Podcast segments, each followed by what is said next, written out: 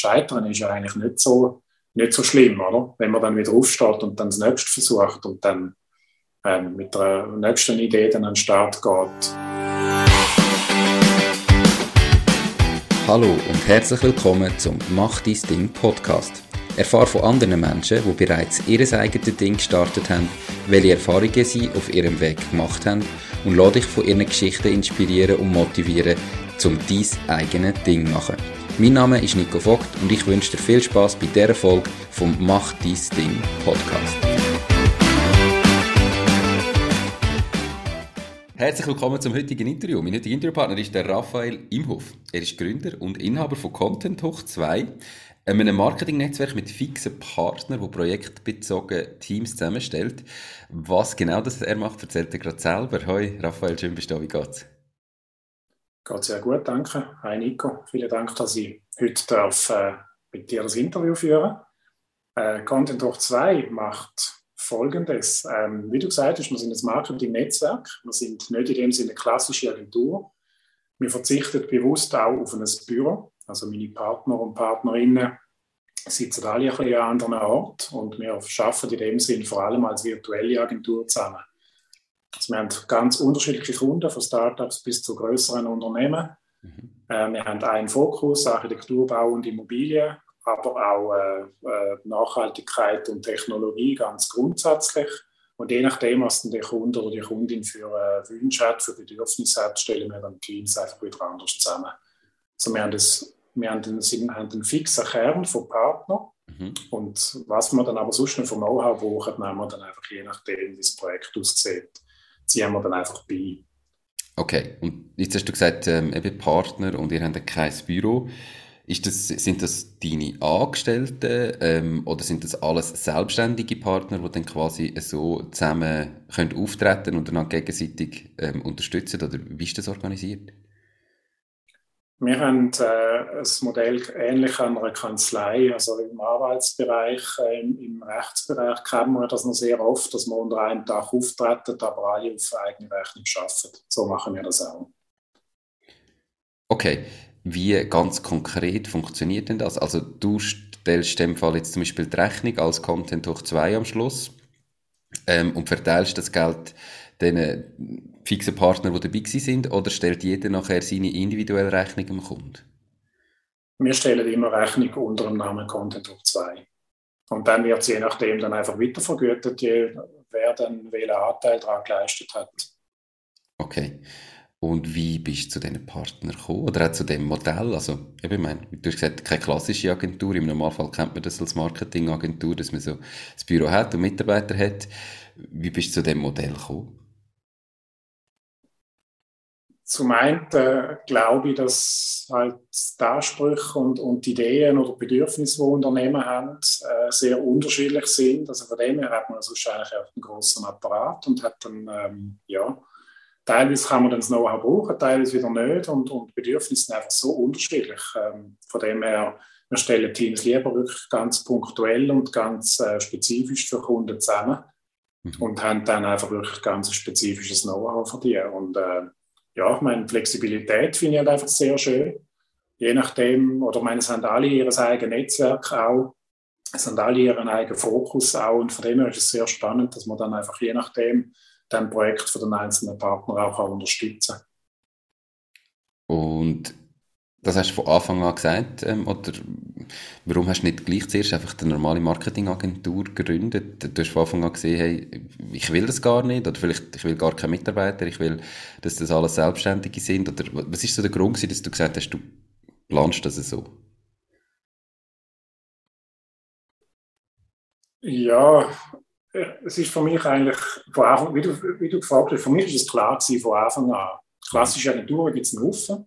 Ähm, von dem her, ich finde es einfach spannend, auch mit ganz unterschiedlichen Leuten zusammenzusetzen, äh, zusammenzusitzen und zusammenzuarbeiten und äh, von dem her ganz spezifische Dienstleistungen können, können ähm, dann auch ähm, offerieren für die Bedürfnisse, die, die Kunden haben. Und ich habe von Anfang an recht klar schon im Kopf gehabt, weil ich am Anfang, wie ich schon gesagt habe, wir haben einen Fokus Architekturbau und Immobilien. Mhm. Kann ich recht klar gewusst, äh, zwei Partner sind von Anfang an schon recht klar gewesen für mich, dass ich die anfragen möchte. Und das habe ich dann auch gemacht. Und von dem her, äh, die sind relativ schnell an Bord gewesen, weil es in dieser Art noch nicht wirklich gegeben hat, gerade auch mit dem Fokus Architekturbau und Immobilien. Wieso der Fokus? Äh, wir haben alle in den letzten Jahren sehr, sehr viel in diesem Bereich geschafft. Ähm, wenn nicht eigentlich nur in diesem Bereich. Und von dem her äh, haben wir halt einfach auch ein sehr gutes Netzwerk und sehr viel spezifisches Know-how. Gerade auch wenn es darum geht, um die ganzen PropTech-Geschichten, die momentan ähm, ja, die Baubranche recht stark verändert. Da braucht es doch recht viel technologisches Know-how. Man muss ein bisschen wissen, wie, wie Architekturprojekte ablaufen, wie Bauprojekte ablaufen.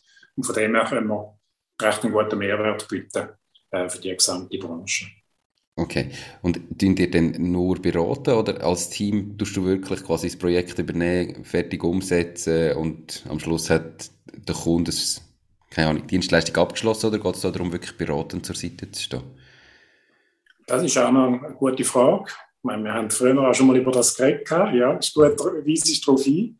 Ähm, es ist ja so, ähm, wir haben bisschen ein anderes Modell auch. Wir arbeiten auch Projekte zusammen, äh, für projektbasiert natürlich mit Unternehmen zusammen, aber wir versuchen, Unternehmen äh, mittel- bis langfristig zu begleiten. Das aus folgendem Grund, weil wir einfach glauben, dass man, wenn man jetzt nicht nur projektbezogen schafft, nochmal spezifisches Know-how für das Unternehmen ähm, sich aneignen kann und von dem her halt einfach nochmal eine spezifische Dienstleistung mit einer besseren Qualität äh, kann anbieten. Und ich glaube einfach auch, dass man wenn man mittelfristig mit jemandem zusammenarbeitet, werden die Ergebnisse einfach besser, weil man schnell herkommt, sich einarbeitet und dann halt in einer bestimmten Zeit, sagen wir jetzt mal zwei, drei Monate, dann ein Ergebnis muss abliefern. Wir kennen unsere Kunden von dem her sehr gut und, und, und kennen von dem her einfach die Branchen und halt einfach auch das einzelne Unternehmen noch besser. Okay, aber dort tun ihr dann wirklich auch die Umsetzung machen, nicht nur Beratung, sondern ihr wirklich auch umsetzen, das, was er ähm, das Gefühl hat, ist Wir setzen um. Wir setzen um, ja. Spannend. Also wir fangen mit einer Analyse und mit einer Strategie an und nachher setzen wir um. Ähm, ja, also Social Media unter anderem. Wir haben auch eine Grafikerin im Netzwerk, auch eine von der fixen Partnerinnen ist äh, typografische Gestalterin. Also von dem her haben wir, äh, können wir auch sehr gut äh, in einem breiten Spektrum auch umsetzen. Okay, cool. Und wie groß muss ich mir jetzt Content Hoch 2 vorstellen? Also wie viele Partner sind in dem Netzwerk? Kannst du vielleicht etwas sagen, was er etwa Umsatz macht oder einfach, dass man ein bisschen besser jetzt noch sich das kann von was wir da reden? Äh, Partner sind wir im Moment fünf. Umsatz, ja, wir machen mehrere hunderttausend Franken Umsatz im Jahr. Okay. Ähm, haben die Partner auch nebendran noch Projekte? Oder ähm, ist das wirklich so, dass ihr sagt, es, es laufen am Schluss all die Projekte unter Content Hoch 2, auch wenn es mal nur mein eigenes Projekt ist und ich gar niemand anderes dazu brauche? Oder hat jeder von denen eigentlich auch noch vielleicht nebendran andere Projekte, die er allein macht? Das ist auch bewusst so gesteuert. Jeder oder jede sollen auch ihre eigenen Projekte haben. Wenn, wenn jetzt einfach, wenn gerade niemand aus dem Netzwerk für Content 2 dann für das spezifische Projekt gebraucht wird, dann kann es das sehr gut sein, dass das ganz individuelle Projekte sind, wo Content durch zwei Leute damit zu tun hat. Okay. Spannend, mega spannend. Ähm, Konstrukt, ich, ich glaube, das hat Zukunft. Ich kann mir gut vorstellen, dass in Zukunft immer mehr Leute irgendwie ihr eigenes Ding machen, was ich ja schön finde und es dann in so einem Konstrukt noch Sinn macht, sich irgendwo zu verbinden und gegenseitig zu unterstützen. Mega cool. Was hast du vorher gemacht, ähm, dass du irgendwie überhaupt einmal auf die Idee gekommen bist? Du hast gesagt, hast irgendwie in der Baubranche schon viel Erfahrung gehabt. Was ist so dein Weg bis dahin? Ich habe Marketing studiert habe dann aber auch einen Haufen andere Sachen noch gemacht. Also ich bin mal noch kurzzeitig Banker gewesen. Also mein erster Job nach dem Studium war Banker gewesen. Ähm, habe das eine Weile gemacht, dann aber gewusst, dass äh, Marketing, das ich studiert habe, dass das äh, ja, meine Zukunft sein wird. Habe dann für ganz unterschiedliche äh, Unternehmen geschafft, die wirklich viele verschiedene Branchen, also von Lebensmitteln, äh, Detailhandel, dann bis zu der Baubranche in verschiedenen Bereichen, also auch Verlag und äh, Medienhäuser und äh, ja, von dem her recht viele verschiedene Sachen gemacht, aber mehrheitlich mit einem Fokus Marketing und Kommunikation. Und das auch von Startups äh, bis zu großen Unternehmen. Mhm. Und warum hast du denn irgendwann grundsätzlich gesagt, ich mache mich selbstständig, ich mache mein eigenes Ding? Was hat dir gefehlt im Angestelltenverhältnis? Oder ja, was ist so der ausschlaggebende Grund gewesen? Die Selbstständigkeit hat mich schon immer, ich habe die eigentlich schon immer in mir getragen. Ich habe dann nach dem Studium oder dann halt auch ja, mittelfristig in, der, in meinem Berufsleben habe ich eigentlich immer sehr spannende Jobs gehabt, auch mit recht viel Verantwortung, aber so das ganz eigene Ding zu machen, das hat mich halt trotzdem immer, immer gereizt. Und dann ja, hat es eine Phase gegeben, wo, wo es im Angestelltenverhältnis dann nicht mehr so gelaufen ist, wie ich es gerne gehabt hätte. Und von dem her habe ich gesagt, ja, jetzt ist wohl der richtige Zeitpunkt, um das einmal in Angriff zu nehmen. Und dann starten wir mal und schauen mal weiter und ob es äh, zufriedenstellend oder noch zufriedenstellender ist, äh, als äh, als Angestellter da sein. Und es ist klar, die eigene Strategie zu entwickeln, die nachher umzusetzen, die Verantwortung zu haben, hat wirklich ganz unmittelbares Steuern oder das Aufbauen von Unternehmen ist einfach etwas extrem Spannendes. Okay, das war ja da, wo dich gereizt hat. Also, du hast gesagt, das hat dich schon immer gereizt, irgendwie dein eigenes Ding machen. Was konkret eben das einfach kannst sagen, ich kann entscheiden und dann umsetzen? Oder was ist da, was dich so mhm. gereizt hat? Ja, also es ist äh, verantwortungssicher gewesen. Das habe ich schon als Angestellter immer sehr gerne gehabt, weil man halt einfach, mein Micromanagement ist jetzt etwas, wo man jetzt nicht wahnsinnig liegt. Ich hatte von dem her eigentlich das Glück gehabt, trotzdem, dass ich ähm, sehr viele Chefinnen und Chefs hatte, die mich eigentlich so weit ja, machen lassen haben und ich sehr einen großen äh, Gestaltungsspielraum hatte. Ähm, dann aber halt einfach trotzdem noch etwas anderes. Man hat die finanzielle Verantwortung, man hat, äh, ich habe es gesagt, äh, im Moment haben wir keine Angestellte, das ist aber auch nach wie vor ein Thema. Also man versucht natürlich weiter zu wachsen, nicht einfach auf Teufel komm raus, aber dass man einfach spannende Projekte hat, dass man ein stabiles Umfeld hat und von dem eine stabile Entwicklung vom Unternehmen garantieren Und dann werden früher oder später sicher auch Angestellte das Thema. Okay, hoffe ich doch, dass es so weitergeht. Ähm, und ist das alles eingetroffen, wo du das Gefühl hast, was die Selbstständigkeit einmal bringt? Ähm, oder was hat sich jetzt verändert, seit du wirklich gesagt hast, jetzt mache ich mein eigenes Ding? Was ist besser? Und gibt es vielleicht Sachen, die besser sind im Angestelltenverhältnis? Ich, ich denke, der Start ist, wenn es um Kunden geht, wenn es um Kundinnen und Kunden geht, denke ich nie so ganz einfach. Und ich hatte so ein Netzwerk gehabt. Ich jetzt aber nicht, ich bin nicht mit einem mit fixen Kundinnen oder Kunden, die ich schon im Vornherein dann vorbereitet hätte, gestartet. Und das ist klar. Meine, wenn man von null, von null anfängt, ohne einen einzigen Kunden, dann, äh, ja, dann ist es am Anfang äh, bisschen weniger komfortabel natürlich, wie, wie wenn es in einem Angestelltenverhältnis ist. Aber äh, ja, da muss man durch. Also ich glaube halt einfach mal einen, einen, einen Kundenkreis, einen kleinen Kundenkreis zu haben, das ist für jedes äh, Unternehmen am Anfang eine Herausforderung. Aber äh, ja, das ist etwas, was dazugehört und wo, wo, wo einem auch sehr viel lehrt. Und hast ähm, dich von Anfang an gesagt, ich mache mich jetzt voll selbstständig, also ich kündige meinen Job oder ich, ich suche keinen anderen Job, sondern ich mache jetzt von 0 auf 100 selbstständig? Oder hast du irgendwie mal nebenberuflich angefangen? Also ich habe immer auch schon mal wieder Projekte gehabt, aber eigentlich die Phase, wo es eher noch runtergelaufen ist als Angestellter. Mhm. Äh, von dem her, ich habe schon ein bisschen teilweise Erfahrung gehabt. Ich habe schon, ich habe schon Kunden betreut, gehabt, ähm, natürlich auch als, als ja, Teilzeit in einem, in einem, wirklich in einem Mini-Pensum. Es hat immer wieder mal ein Projekt gegeben, aber äh, nachher habe ich gesagt, jetzt von 0 auf 100 und äh, ja, es war von dem ein Kaltstart. Okay. Und ähm, was ist denn jetzt gleich noch besser? Also eben, du hast gesagt, am Anfang ist es natürlich schwierig und, und streng. Was ist denn heute besser wie im Angestelltenverhältnis? Sind so die Sachen, die du dir als besser vorgestellt hast, auch eingetroffen? sind lustigerweise auch ein paar Sachen, die ich jetzt äh, von Anfang an oder wo ich mich selbstständig gemacht habe, eigentlich nicht gedacht habe, dass das einmal besser werden kann. Mhm. Ich bin jetzt nicht unbedingt der Akquise-Typ und Kaltakquise und, und, und äh, Kundenbeziehungen entwickeln. Habe ich einfach auch sehr wenig gemacht früher und das ist etwas, wo ich extrem viel gelernt habe oder ja, lernen haben müssen. Und mittlerweile ist es etwas, wo ich sage, es ist einfach das Netzwerk pflegen, dann auf Leute zugehen, mögliche gemeinsame Projekte oder, oder Gemeinsamkeiten grundsätzlich können entdecken und dann aus dem das Projekt werden lassen, ist einfach etwas extrem Spannendes. Okay. Ähm, Wie hast denn da, wie bist du da reingewachsen und gesagt, du bist nicht der Akquise-Typ gewesen? Ähm, eben, logisch, du musst irgendwie, aber hast du da irgendwo Hilfe geholt am Anfang oder hast du halt einfach gemacht? Oder wie ist denn die Entwicklung vonstatten gegangen? Weil ich glaube, es sind ganz viele Leute, die eben mal gestartet haben, gerade mit dieser Akquise, ähm, das Problem, irgendwie Angst jetzt mal nach Hause zu treffen oder vielleicht auch ein Nein überzukommen. Was kannst du als Tipp äh, mit auf den Weg geben? Ja, lege da jetzt ein kleines dickeres Feld zu. Also ich meine, ich hatte am Anfang auch mal das Gefühl, ja, wenn du dir äh, eigentlich eine überzeugende Offerte erstellt hast, denkst hey, das muss jetzt einfach klappen. Und dann hat es dann halt trotzdem, ich meine, es kann so viele verschiedene Gründe geben, wieso es dann halt einfach Zusammenarbeit nicht stand kommt. Und von dem her, erster Schritt, ich bin zuerst einmal über meinen riesigen Schatten gesprungen. Das war wirklich ein recht grosser Schatten, weil ich immer dachte, hey, nein, verkaufen kann ich nicht. Und dann, äh, ja, okay, wenn du selbstständig machst, ja. Entweder du hast von Anfang an jemanden, einen Partner, der den Part übernimmt, der das einfach auch gerne macht.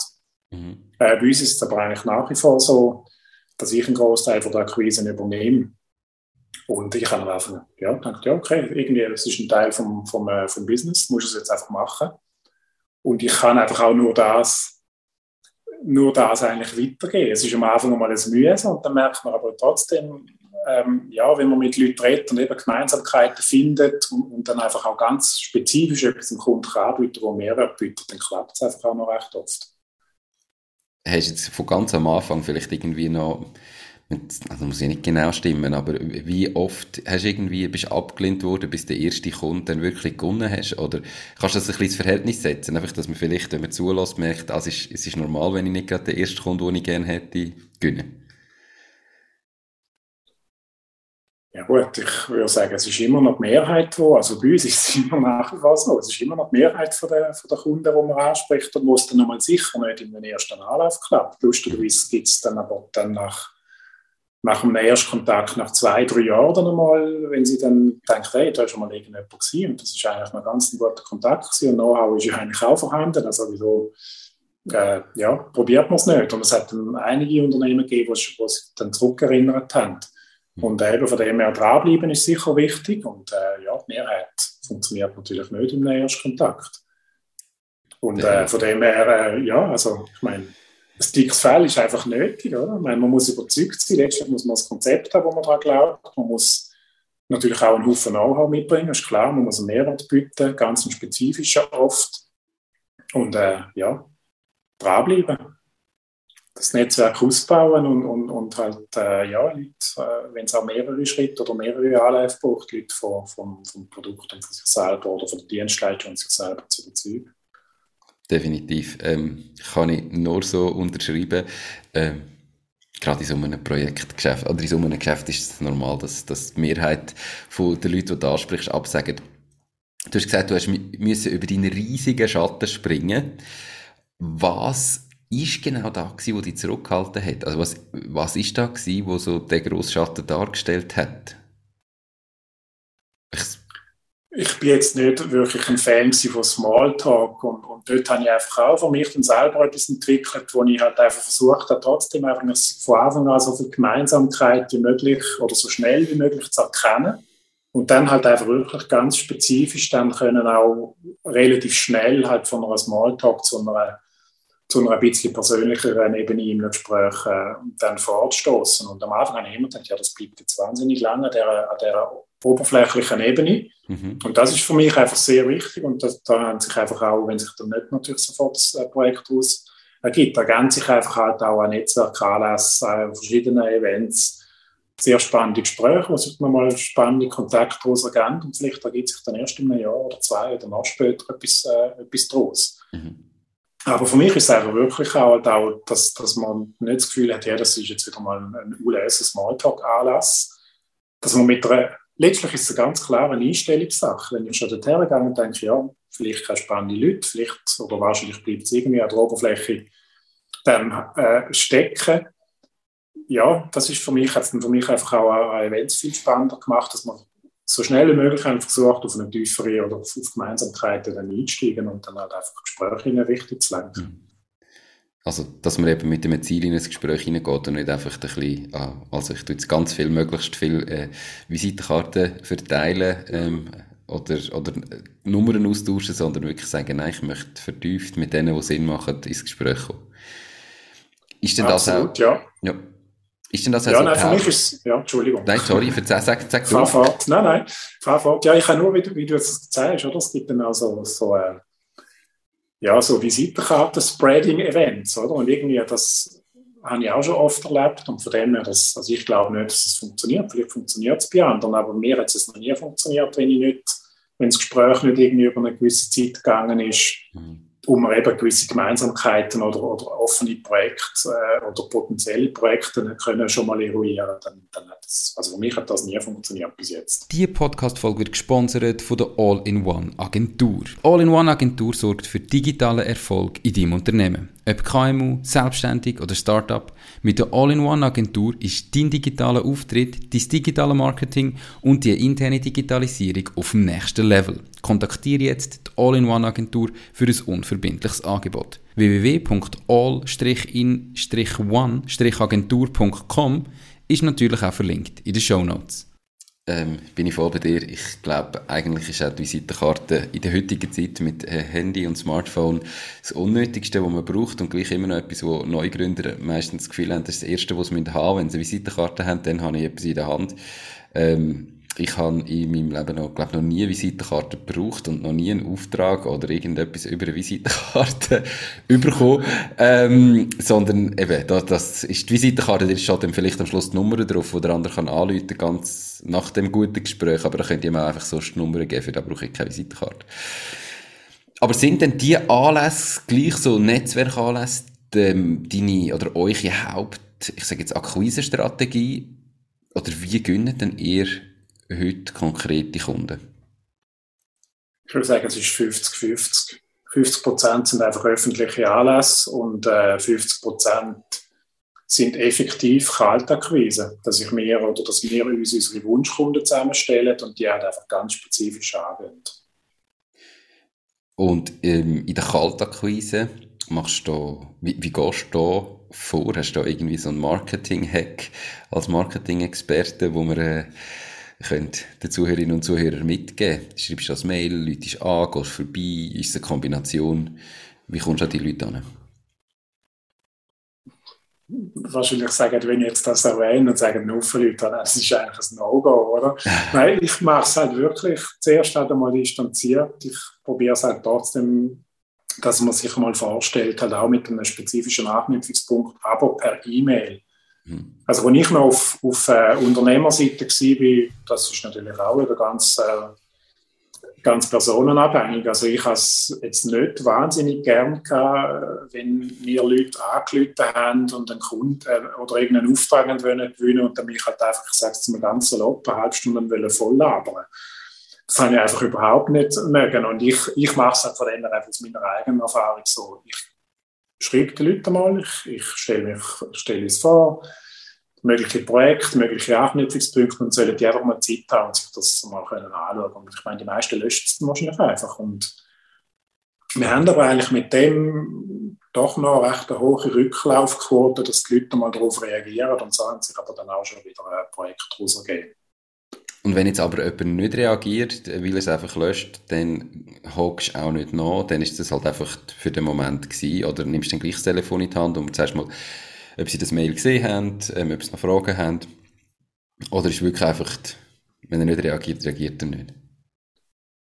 Da ich, wie ich gesagt habe, dass es dann meistens halt wirklich Wunschkunden sind, wo ich aus irgendeinem Grund das extrem spannend fände, äh, um mit diesen Unternehmen zusammenzuarbeiten, bleibe ich dann schon hartnäckig. Also ich schicke dann meistens nochmal ein Mail nach und wenn dann das Mail nicht, äh, kein Resultat bringt, dann, dann lüte ich dann auch mal an. Mhm.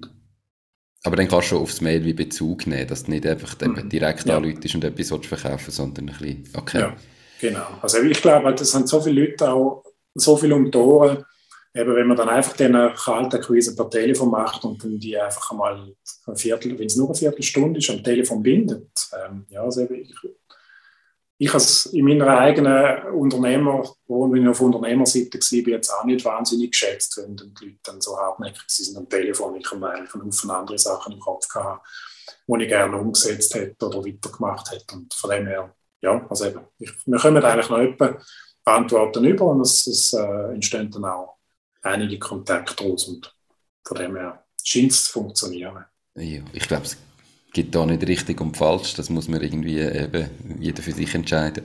Und dann ist noch die Frage, wie dass man ein Telefon führt, ähm, ob denn das am Schluss eine angenehme Viertelstunde oder Halbstunde war oder irgendwie eine, wo man eigentlich eine halbe Stunde probiert hat, den Hörer abzulecken und es irgendwie nicht geschafft hat.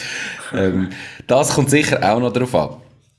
Mega spannend. Wo du gestartet bist mit deiner Selbstständigkeit, ähm, hast du da eine Ahnung von Buchhaltung, Recht, ähm, wie so eine Gründung abläuft, wie ich das machen muss? Oder hast du einfach gesagt, hey, ich starte mal und dann kommt das irgendwie schon gut? Also ich habe so ein bisschen also mal einen Schnellaufwisch, sage jetzt mal, was noch im Kopf war, ist natürlich durch mein BWL-Studium mal gehabt. Also von dem her habe ich ein bisschen Ahnung gehabt, wie führt man so ein Unternehmen ähm, ja, was sind rechtliche Aspekte? Äh, Gründungsaspekte sind dann natürlich vor allem durch eine von der Partnerschaften, die ich schon länger führe. Dann sind dann die relativ schnell abgehakt gewesen und von dem her ist die Gründung selber ist eine kleine Geschichte Mhm. Also für, für mich als Kunde eine sehr kleine Geschichte und eine sehr speditive. Und von den restlichen Sachen, die du jetzt angesprochen hast, habe ich mich ja, doch halt einfach auch, weil ich immer sehr ein unternehmerischer, ein unternehmerischer Mitarbeiter war, habe ich eigentlich doch auch eine recht solide Basis gehabt. Okay. Jetzt hat man ja als Unternehmer, es klingt alles super, oder, wenn du das erzählst, und heute sind wir so ein Team von fünf Partnern und haben ein paar hunderttausend Franken Umsatz. Ähm, es gibt ja immer einmal schwierige Momente. Hat jetzt abgesehen vom Start, wo du gesagt hast, bis einmal so wie du bist, dass die ersten Kunden gewonnen hast, was ist der schlimmste oder schwierigste Moment in deiner unternehmerischen Karriere? Ja, also schlimm. So wirklich schlimm. Es ist klar, ich meine, am Anfang ist es halt einfach, äh, bis die ersten paar Kunden nochmal da sind, ähm, ja, dann, dann sind es halt manchmal ein bisschen längere Wochen und ein bisschen längere Monate. Das ist klar, man hat natürlich organisatorisch, äh, wie du auch gesagt hast, auch rechtlich, ich ganze Sozialversicherungsgeschichte, halt, was halt einfach auch alles drum dazugehört, zum, zum, äh, wenn man ein Unternehmen startet, dort gibt es natürlich immer einen Haufen zu tun, aber äh, eigentlich sollte das, oder es muss ja, gerade wenn man jetzt nicht mit fixen Kunden schon startet, muss ja das ein, ein Großteil von der Zeit sein, die dann in Anspruch genommen wird oder halt einfach dafür äh, aufgewendet wird. Und ja, von dem her sind es dann manchmal halt ein bisschen längere Wochen gewesen, bis dann die ersten Kunden nochmal äh, an Bord sind und man dann effektiv auch mit der Dienstleistung geschafft hat, wo man, wo man effektiv anbieten Aber so wirklich schlimm ähm, ist es nie gewesen. Es ist klar, meine, man muss natürlich mit gewissen Hängepartien als Unternehmer auch mhm. umgehen, oder? bis es mal ein bisschen runterläuft. Ja, es ist halt einfach teilweise am Anfang ein bisschen steinig, oder? Gerade eben, wenn man nicht mit fixen Kunden anfangen kann, dann muss man jetzt halt auch die dementsprechenden Zeit dafür aufwenden. Absolut. Ich glaube, es kann auch immer sonst einmal wieder steinig werden, ähm, aus x einem Grund. Ähm, jetzt gerade wie in meinem, in unserem Business äh, mit Corona zum Beispiel, ähm, wo eigentlich, eigentlich würde es laufen und plötzlich passiert irgend so etwas, wo du wirklich nicht vorausgesehen hast. Ich glaube, auch da gehört einfach dazu. Ähm, es ist nicht einfach immer nur ein Aufwärts- Fahrt, sondern es, es geht mal wieder da ab und dann hat man mal wieder Monate, wo man das Gefühl hat, jetzt läuft irgendwie gar nichts und jetzt kommt gar nichts mehr Neues rein und dann kommt ähm, wenn man durchzieht, dranbleibt und natürlich immer an der Qualität arbeitet, ich glaube, dann kommt das irgendwann gut. Hat es in diesen Anfängen, wo es so lang gegangen ist und irgendwie nicht, ja, noch zu wenig Kunden gehabt hast, auch mal den Moment gegeben, wo du so denkst, ich glaube, ich lasse mich gleich einfach wieder anstellen und gehe zurück ins Anstellungsverhältnis oder ist dir klar gewesen, nein, ich ziehe das durch, ich mache mein eigenes Ding? Also bis jetzt, und das sind jetzt doch schon ein paar Jahre, hat es den Punkt jetzt nie wirklich gegeben, dass ich gesagt hätte, ähm, dass ich mich wieder voll anstellen lassen möchte. Also wenn, ich glaube, es gibt ja trotzdem dann auch, als, es, es gibt so viele spannende Unternehmen, wo ich mir grundsätzlich könnte vorstellen äh, auch wieder als Angestellte zu arbeiten, aber nicht irgendwie in einem Mehrheitspensum, in einem hochprozentigen oder in einem großprozentigen Pensum Mhm. Ähm, das kann ich mir jetzt eher weniger vorstellen, dass ich jetzt für 80 Prozent oder 100 Prozent wieder als Angestellte würde arbeiten, das äh, eher weniger. Aber eben sonst entspricht es ja eigentlich auch ein bisschen dem, äh, dem Modell, wo wir, wo wir leben, dass wir versuchen, Unternehmen zum Beispiel in einem 20, in einem 30, in einem 40, äh, wenn es hochkommt, um in einem 50% Pensum längerfristig oder mittel- oder längerfristig zu begleiten. Von dem her haben wir ein bisschen ein anderes Modell. Es ist nicht immer trotzdem ein, ein längerfristiges Schaffen äh, mit jemandem mhm. äh, auf ein Ziel hin, dann äh, in dieser Form. Also ja. von dem her das 30, 40 Prozent zum Prozent Pensum. Ja, das, das äh, wieso nicht, wenn es ein super spannendes Unternehmen und Projekt ist, aber voll, nein. Okay. Nicht mehr möglich, glaube ich. Verstehe ich. Ähm, du hast gesagt, ihr habt gar kein Büro. Ähm, und auch heute, wenn ich das darf sagen, bist äh, aus, aus Stuttgart zugeschaltet, gell? bist gar nicht in der Schweiz. Wie wichtig ist für dich Ortsunabhängigkeit? Also wäre jetzt das auch in einem Job Pflicht, dass du sagst, hey, ich, ich wenn ich angestellt bin oder auch sonst meine Jobs, da wollte ich wirklich können ortsunabhängig sein im Homeoffice oder von wo auch immer arbeiten. Oder sagst du, nein, das spielt eigentlich gar keine Rolle, du kannst auch noch mehr vor Ort sein. Flexibilität ist natürlich super. Ähm, von dem her ist das für mich wirklich extrem hoch zu bewerten, wenn man die Flexibilität kann haben. Also ich glaube, dass das halt einfach auch befruchtet und, und, und, und äh, dann ist man wieder an einem anderen Ort, dann ist man unterwegs und für mich ist es auch unterwegs sein, äh, andere Orte zu sehen, das ist auch immer Inspiration und von dem her, ähm, ja, sind es halt einfach ähm, nur fix in einem Büro zu sein, das könnte ich mir eher schlecht vorstellen heute. Ähm, ja, von dem her, ja, ich glaube, es bringt einfach Bewegung, wenn man körperlich unterwegs ist, bringt das letztlich auch geistig dann Beweglichkeit und, und, und es bringt Inspiration und von dem her, nein, einfach 80 Prozent oder 60 Prozent wäre wahrscheinlich schon extrem schwierig, dann fix in einem Büro zu sitzen. Ähm, nein, das könnte ich mir kaum mehr vorstellen. Und wie sieht denn das aktuell aus, wenn ich das fragen darf? Also wie, du hast vorhin gesagt, unterwegs sein, das tut dir gut. Wie, wie oft bist du unterwegs? Wir jetzt das letzte Jahr, klar, war noch Corona, gewesen, aber wie viele Tage im Jahr bist du irgendwie im Schnitt in der Schweiz oder im Ausland und bist da immer einfach an zwei, drei verschiedenen Orten oder reist wirklich umeinander und schaffst von unterwegs? Wie organisierst du dieses Jahr? Ähm, ich würde jetzt mal sagen, wir sind, also ich komme nachher noch schnell auf das äh, zurück. Ich sage eben mehr, Mhm. Äh, wir sind äh, bei zwei Drittel in der Schweiz und etwa ein Drittel im Ausland unterwegs. Also wir haben einen zweiten Wohnsitz auch in Deutschland. Ähm, wenn ich gesagt habe, mehr, ich bin natürlich auch einiges unterwegs äh, aufgrund von meiner Frau, mhm. ähm, weil sie sehr international unterwegs ist und ich sind halt einfach auch oft begleitet. Und äh, also auch der Wohnsitz, den wir jetzt in Stuttgart noch haben, der ist hauptsächlich mit meiner Frau. Ich schätze ihn mittlerweile sehr. Ähm, und ich bin einfach, wie gesagt, sehr gerne unterwegs, ähm, weil es halt einfach auch geistig dann wach und, und beweglich haltet. Und äh, ja, von dem her, umso mehr Orte es sind, umso besser. Wie ich es organisiere, ja, ich meine, es gibt Zoom, es gibt Internet, es gibt Microsoft Teams, alles Mögliche. Von dem her ist für mich ähm, ja, das vor Ort sein mit Leuten zwar nach wie vor sehr spannend, weil ich einfach sehr gerne mit Leuten zusammenarbeite und auch sehr gerne neue Leute kennenlernen aber einfach zum effektiv in einem Projekt oder in einem Prozess sehr gezielt können vorwärts zu schaffen, ist für mich ein Büro oder ein Vorortsein absolut unnötig heute. Das glaube ich auch und wird immer unnötiger. Ähm, und ich glaube, es hat Vorteile, in einem Büro zu sein. Ähm, aber es hat auch Nachteile. Ich glaube, in einem Büro hast du irgendwie, du bist so beieinander, ähm, es ist näher miteinander, aber es hat durch das auch viel mehr Effizienzverlust, weil man eben dann, wenn man jetzt ein Zoom-Meeting hat, dann redet man tendenziell über die wichtigsten Sachen, da, was es jetzt wirklich braucht, ähm, da, was es fürs Projekt braucht oder für, für den Job.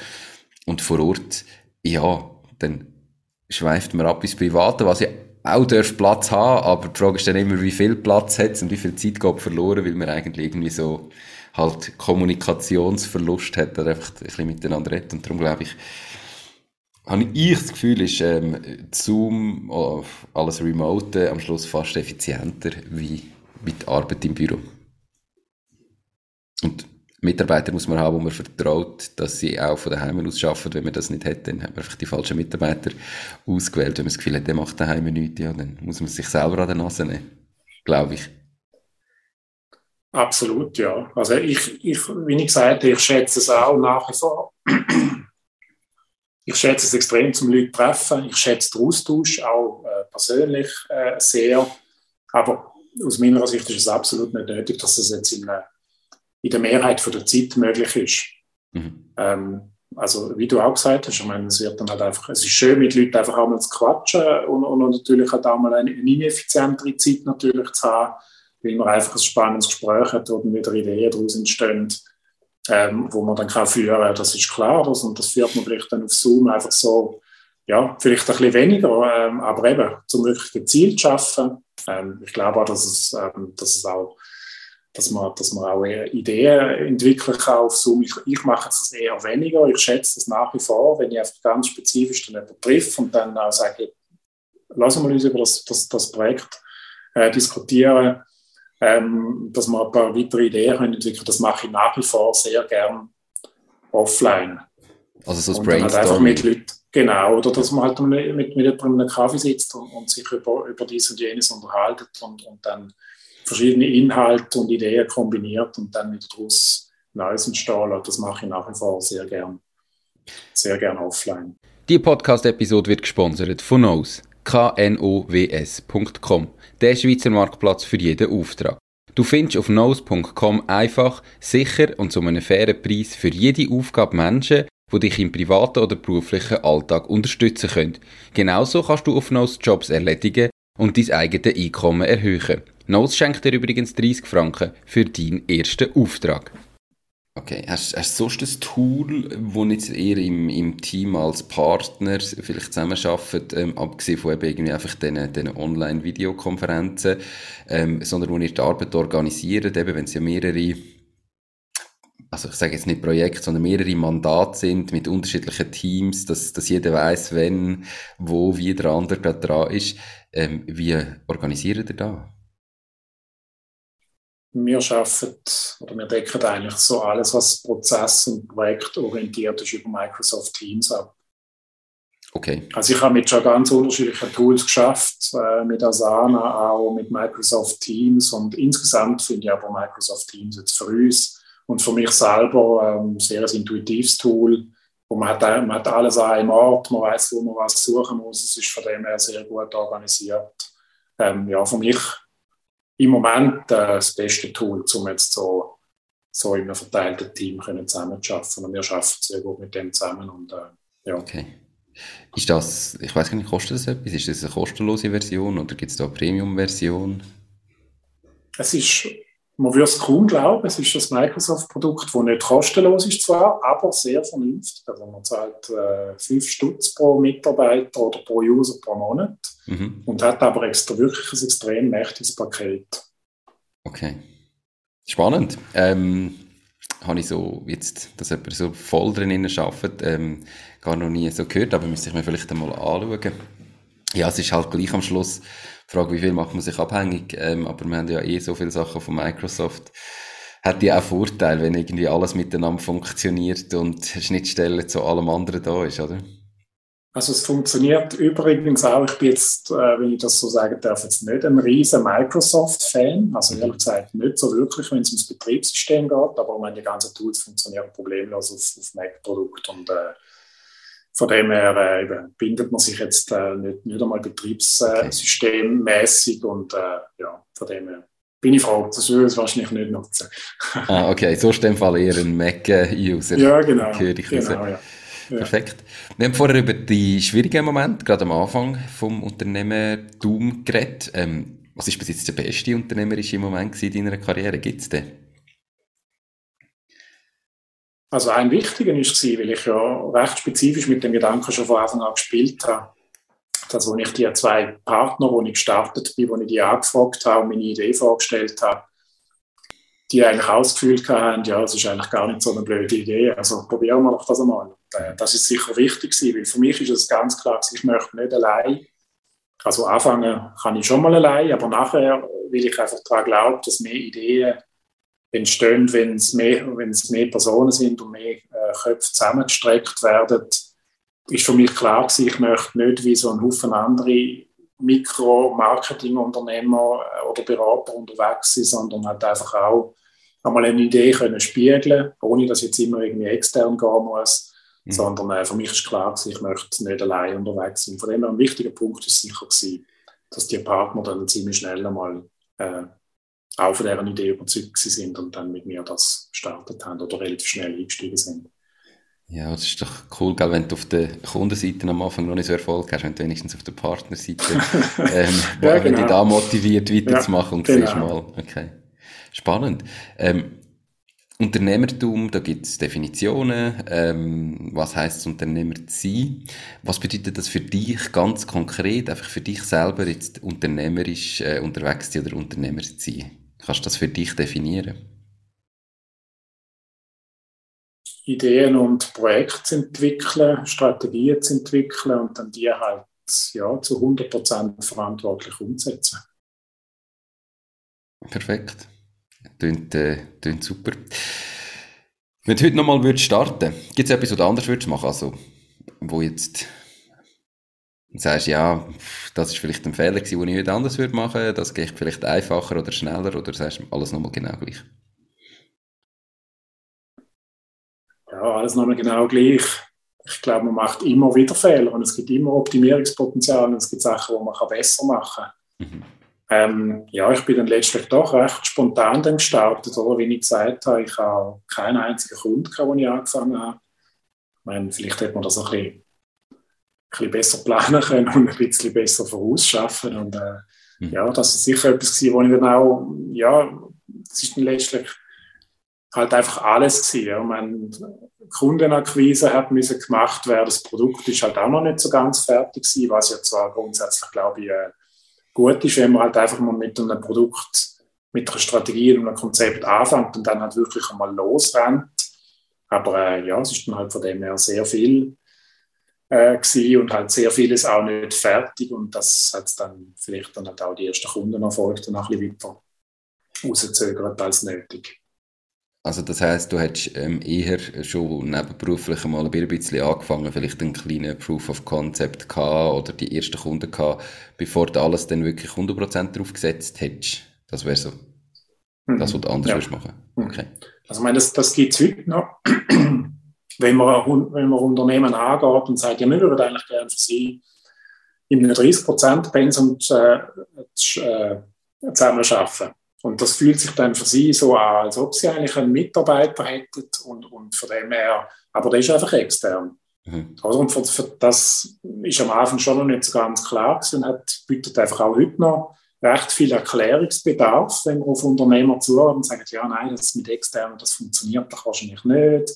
Das, das ist so wie, dass man den, wie ein Unternehmer in-house wäre, dass man dann vielleicht sogar eine Leitungsfunktion im Marketing kann übertragen kann und wir haben von dem her, äh, ja, wir haben einfach recht gute Beispiele mittlerweile, mhm. wo das sehr gut funktioniert. Aber das, es braucht sehr viel Überzeugungsarbeit noch, mhm. dass man eben allenfalls das 30% Marketingleiter-Pensum äh, extern gibt. Und das habe ich am Anfang effektiv auch noch nicht so recht gewusst. Ja, wie soll ich das begründen? Wie soll ich das, äh, äh, ja, wie soll das Konzept effektiv aussehen? Und das äh, ist dann einfach erst ein bisschen mit der Zeit dann auch gewachsen. Und die Überzeugung, dass es in einem KMU-Land wie der Schweiz ja eigentlich äh, Potenzial für das geben muss. Absolut. Ähm, dass das Potenzial da ist, glaube ich, sofort eben mit. Und es ist einfach so, mit, mit einem KMU, wenn du irgendwie fünf bis zehn Mitarbeiter hast, ist eine interne 100% Stelle als Marketingleiter wahrscheinlich einfach too much, was es gar nicht braucht. Ähm, und darum habe ich auch das Gefühl, dass das Modell hat Zukunft. Ich finde es, finde es mega spannend. Ich gehe aber davon aus, du hast auf der anderen Seite eine gewisse finanzielle Sicherheit gehabt, dass du natürlich, wo du jetzt gestartet bist, gewusst hast, du musst jetzt nicht gerade im ersten Monat ähm, den Umsatz machen, das kannst du überleben, sondern du hast da dafür ein bisschen Zeit gehabt. Weißt du etwa, wie lange dass du dir da eingerechnet hast? Oder was hast du dir selber so für den Plan gemacht, bis wann muss ich irgendwie wieder so viel verdienen wie vorher? Hast du das je überlegt oder wirklich völlig blauäugig gestartet? Das ist unternehmerisch sicher sehr schlecht gewesen. ich meine, es ist klar, ich habe natürlich schon Reserven gehabt, habe dann aber letztlich halt schon auch ein blauäugig entschieden. Nein, so wie es jetzt gerade äh, bei der letzten Anstellung ist, so will ich es eigentlich nicht mehr und ich will jetzt die Freiheit und ich will jetzt mhm. probieren und ich will die Verantwortung. Ja, ich habe natürlich das Polster gehabt, aber ich habe mir nicht effektiv gesagt, bis dann und dann muss ich, muss ich den Verdienst wieder auf dem Level haben, wie er einmal war. Ja. Es ist dann effektiv dann nach, einer, nach einer gewissen Anlaufzeit nicht einmal so lang gegangen, bis es dann wieder auf dem Level war. Aber ich habe mir jetzt von dem her schon recht blauäugig kein spezifisches Ziel gesetzt. Ah, ich, ich glaube, da gibt es auch nicht richtig und falsch. Du sagst, es ist unternehmerisch die falsche Entscheidung. Ich glaube, gewisse Leute brauchen den Druck auch, dass sie wissen, jetzt muss ich wirklich Gas geben. Ähm, ich muss jetzt Kunden haben, sonst äh, kommt es nicht gut. Ich habe irgendwie eine Deadline. Und andere können mit dem gar nicht umgehen und sind total blockiert. Da muss wirklich jeder für sich selber ähm, in sich hineinlassen und sagen, wollte ich zuerst nebenberuflich anfangen, brauche ich schon irgendwie mehr Sicherheit ähm, oder ich brauche, muss zuerst sparen, dass ich ein Jahr kann überbrücken kann. Oder sagst, sagst nein, ich, es lenkt mir, ich gebe einfach Vollgas und ich, ich brauche den Druck. Da muss jeder für sich selber entscheiden, glaube ich. Ähm, da gibt es nicht richtig und falsch. Und wenn vielleicht, wenn du den Druck nicht gehabt hättest, wüsstest du ja nicht, ob es gleich schnell gegangen wäre oder ob dann eben teilweise vielleicht eher, ja, ja, ich habe ja noch Zeit, ich muss ja noch nicht. Ja, das ist richtig, ja. Also ich habe zum Beispiel auch wahrscheinlich nochmal von vielen, gut, wenn man irgendwie ein, ein, Startup hat mit einem klaren Wachstumspfad, ist sicher nochmal etwas anderes. Mhm. Bei uns sind natürlich auch die Fixkosten relativ tief gewesen. Ja das ist sicher ein Vorteil gewesen, aber sicher keinen Businessplan, keinen Businessplan gehabt und eigentlich als ehemaliger Banker recht lustig, oder? Wenn man das sonst einem Banker würde zeigen, wären dann wahrscheinlich alle Harzberg gestanden. gesagt, das kannst du nicht, das kannst schlecht so angehen, aber äh, ich habe keinen Businessplan gehabt. Ich habe gesagt, ja gut, das Konzept habe ich so plus minus so im Kopf und jetzt äh, legen wir einfach mal los. Ja, ich denke eben, also der Businessplan ist, ist ja extrem ähm, businessabhängig. Und wenn du irgendwo Geld brauchst, ob das bei einer Bank ist, ob das bei Investoren ist oder was auch immer, dann brauchst du das zwangsläufig und dann ist das auch wichtig, dass du die Gedanken wirklich mal machst. Eben wie du sagst, wenn du ein Startup hast mit Wachstumspfad, mit irgendwie externen Investoren reinholen, es, da geht's nicht ohne, da musst du die Zahlen kennen und zu wissen. Aber wenn du jetzt wie in deinem Fall deine, deine Zeit anfängst verkaufen und eben fast keine Fixkosten hast und einfach sagst, ich muss meine Zeit können unter die Leute bringen und ähm, ich brauche Partner, wo mir das ergänzt. Ja, dann, dann wäre ja auch der Businessplan nicht jetzt irgendwie seitenlang. Also weißt, dann hast du den vielleicht leicht im Kopf ja schon etwa gewusst, was braucht wie viel braucht was muss ich für einen Preis verlangen. Dann, manchmal kann man sich mit dem Businessplan auch einfach ganz viel Zeit vergeuden, wo es gar nicht bräuchte. Glaube ich jetzt in deinem Fall, was willst du in den Businessplan schreiben, wo jetzt extrem wichtig wäre? Ich wüsste jetzt gar nicht, wo... Ich habe nur Bezug darauf genommen, weil du gesagt hast, also das ist jetzt nicht sehr Businessplan mhm. abhängig, aber weil du gesagt hast, hast du einen Plan gehabt, mhm. bis wann du wieder wie viel Umsatz möchtest machen. Und eben ich habe effektiv gesagt, jetzt, ja, man geht, oder ich gebe Gas und dann, dann relativ bald dann nochmal haben wir gesagt, ja, wir gehen jetzt Gas und dann schauen wir mal weiter. Und es hat funktioniert, ist doch super. Raphael, gibt es so drei ganz konkrete Tipps, wo du unseren Zuhörerinnen und Zuhörern, die entweder bereits ihr eigenes Ding gestartet haben oder sich überlegen, ihr eigenes Ding zu starten, wo du denen würdest mit auf den Weg geben ähm, zum, also als wichtigstes, dass man halt mal ja, ein MVP hat, dass man mal so ein bisschen grundsätzlich weiß, ja, wohin möchte man, mit was, mit welchem Produkt, mit welcher Dienstleistung. Und wenn man die Strategie und das Konzept dann einmal so definiert hat, dann gibt es halt einfach nur noch, nur noch machen. Genau. Also MVP ähm, ist quasi Minimal Viable Product, also so, ja, genau. ein, ein kleiner Prototypenart. Ja, genau. Dass man mal weiß, in welche Richtung dass es soll gehen mit der Dienstleistung und, und dem Produkt und dann gibt es einfach machen. Ich meine, zu viel zögern ja, ich glaube, dann, ist es, dann wird es schwierig, wenn man nicht einfach dann einmal den Macher oder die Macherin einen Tag leitet und einfach einmal losrennt. Mhm. Ähm, ja, sonst, ich meine, das klingt jetzt, äh, meine, wir sind jetzt nicht ein, riesen, nicht ein riesen Unternehmen, wir sind ganz okay unterwegs. Ähm, wir haben selber noch so viele Projekte und so viele Ideen und von denen noch zum Ratschlag geben, ist es immer noch schwierig, oder? Also ich glaube, man muss halt einfach wirklich mal wissen ungefähr, wohin das man will und dann muss man es machen. Absolut. Und ich, ich glaube, ich finde es immer spannend, wenn Leute, die noch nichts machen, das Gefühl haben, ja, ich habe nicht, ich habe gar keine, ich, ich weiß gar nicht wie, ich habe keine Idee, äh, mit was wollte ich starten. Und ich glaube, ich kenne keinen Unternehmer, der nicht gefühlt alle Wochen wieder irgendwo eine Idee sieht und, und denkt, ah, das wäre eigentlich auch noch cool und das wäre auch noch mal, mal noch etwas zu machen. Ähm, da bin ich eben bei dir, man muss einfach mal starten und dann kommen die Ideen automatisch und sagt ja niemand, dass mit dem, wo ich heute starte, dass ich das nachher den Rest von meinem Leben muss machen, genauso wie ich es mir heute vorstelle, sondern ich denke, das passt sich an. Wenn man irgendwo eine andere Idee sieht, wenn man irgendwo eine Chance sieht, wenn man merkt, das ist das Falsche gewesen, muss man flexibel bleiben. Aber wenn man den ersten Schritt nie macht und nie startet, dann ist man auch nie dort, wo man vielleicht noch mal herholt.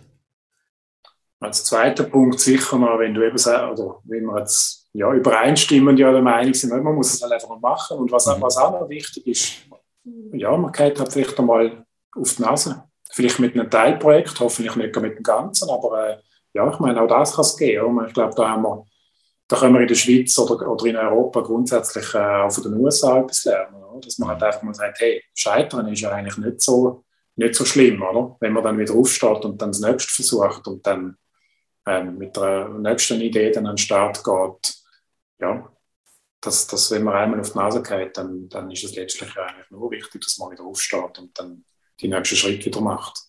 Und nicht einfach allzu große Angst hat, dass es halt nicht klappen kann. Absolut. Ähm, ich glaube, wenn man sich reflektiert und immer wieder fragt, okay, wo dran ist es gelegen, was kann ich besser machen, wenn man ein Produkt hat, wo die Qualität stimmt, irgendwann muss der Erfolg kommen. Es kann dann niemand sagen, wenn.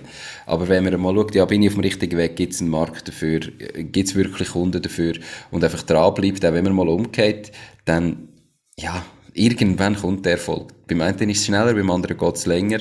Ähm, aber ich glaube, eigentlich ist es dann fast nicht möglich, dass, dass der Erfolg nicht kommt. Man muss natürlich immer wieder analysieren, funktioniert es noch so oder funktioniert es nicht. Und dann geht es natürlich je nach Geschäftsmodell, wo man hat, ähm, bin ich einfach der Meinung, muss man halt am Anfang wirklich auch schauen, dass man seine Kosten so klein wie möglich hat, oder so wie du sagst, es braucht kein fixes Büro. Und wenn man halt frisch anfängt und das Gefühl hat, das Erste, was ich mache, bevor ich irgendeinen Kunden habe, ist mir jetzt irgendwo ein externes Büro mit drei Tischen, dass ich dann irgendwann noch zwei Mitarbeiter könnte anstellen könnte, anmieten und einrichten. Und nachher habe ich fixe Kosten jeden Monat. Ähm, das ist vielleicht nicht gerade der allererste Schritt, sondern das kommt dann halt im Wachstum. Ähm, und da am Anfang gerade schauen, einfach so klein wie möglich zu bleiben, möglichst wenig Kosten zu haben, zu schauen, das Geld zusammenzuhalten. Dann braucht es gar nicht so viel. Oder?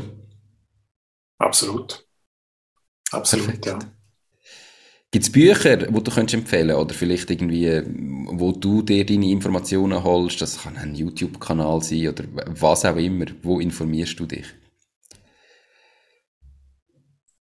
Ähm, es fällt mir oft schwer, weil ich so viel Interesse habe, so viele Ideen auch immer wieder aufnehme und dann einfach mal versuche, die zu verknüpfen.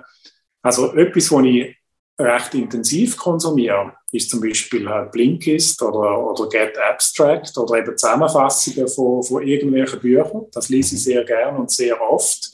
Ganze Bücher lese ich effektiv jetzt gar nicht so viel im Moment. Was mich aber immer wieder inspiriert, ist mehr das Magazin. Also das lese ich seit 15 oder vielleicht seit 20 Jahren das Brand 1 Wirtschaftsmagazin, das Deutsche. Mhm. Dort hat es immer super viele spannende Ideen mit teilweise auch schrägen Ideen, teilweise aber sehr viel über Unternehmertum insgesamt, über in dem Sinn Zukunft möglich machen. Also ich glaube, es das heißt ja das Slogan irgendwie, äh, schauen, was möglich ist oder so irgendetwas ähm, von, von dem Magazin und das kann ich sehr empfehlen. Ähm, das Wirtschaftsmagazin, ähm, ja, nicht, nicht buchlang, aber ja. wirklich sehr dicht jeweils und jeweils sehr inspirierend. Brand 1 heißt das? Brand 1. Okay. Ähm, das ist, ja. Wird natürlich verlinkt in den Show Notes und auf der Webseite www.mach-ding.ch oder wer auf mhm. YouTube schaut, unterhalb vom Video, ähm, findet ihr den Link einerseits zu Get Abstract, ähm, Blinkist und natürlich zu Brand 1. Welches ist das letzte Buch, das du auf Blinkist oder Get Abstract als Zusammenfassung gelesen hast oder gelost? Ähm, es dürfte der One-Page-Marketing-Plan sein. Mhm. Auch schon empfohlen worden ähm, im Podcast. Definitiv bringt mich ein bisschen auch zurück zum Businessplan. Manchmal braucht es gar nicht zu viel, oder? Einfach und direkt und dann umsetzen. Es muss einfach mal die Idee und eine Struktur vorhanden sein und, und eben, wenn man die jetzt dann auf 100 Seiten äh, zu Papier bringt, bringt das, glaube ich, viel weniger. Man kann sich schlechter orientieren und verliert sich dann in Details. Also eben von dem her kurz und knapp, kurz und prägnant und dann die Sachen mal machen, wo man sich vorgenommen hat. Perfekt. Raphael, wir sind am Ende äh, von unserem Interview.